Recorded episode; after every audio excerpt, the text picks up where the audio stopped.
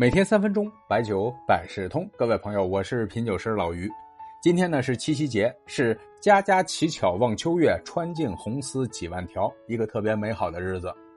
七夕呢也是中国的情人节，源自于牛郎织女的故事。不过这个故事的起因啊，设计的还是挺大胆的。为什么这么说呢？你看七夕那天，仙女去河中戏水，理论上呢，牛郎是在边上偷看。看就看吧，还把人家衣服给拿走了，这做的可是够那啥的。后来呢，牛郎就求织女做他的太太，当然呢，织女最后也是答应了。我估计啊，还是牛郎的颜值比较高，织女就从了。以前英雄救美基本上也就这两种结局嘛。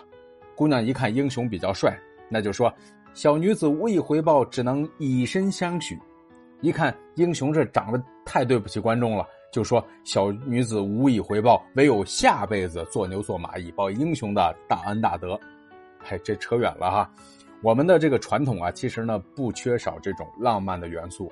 古代七夕这一天，民间坐星守夜，酒洒庭院，露天设宴，摆上果脯啊、石果呀、针线、笔砚、花瓜，听这个牛郎织女在银河悄悄说话。那么也是祈祷呢，这两颗星呢能够降服于人间。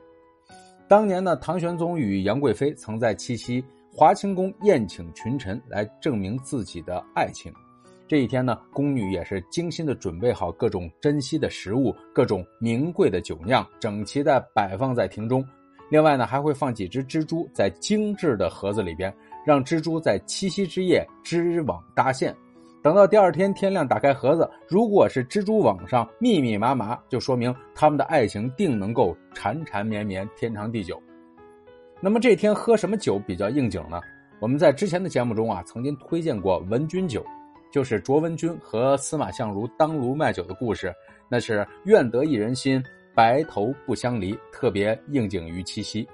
当然呢，现在年轻人未必一定喜欢白酒。那么香槟酒、玉条酒都是有西方文化的浪漫，可以聊一聊玛丽莲梦露的最爱凯歌夫人的情深。反正呢，都是酒不醉人人自醉的过程。富兰克林也曾经说过：“好的美酒证明了上帝希望我们幸福。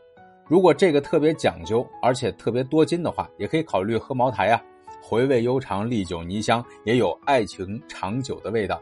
选择一个二零一三年或者一四年的茅台。”放了七八年，正好到了适饮期，还有点一生一世的意思。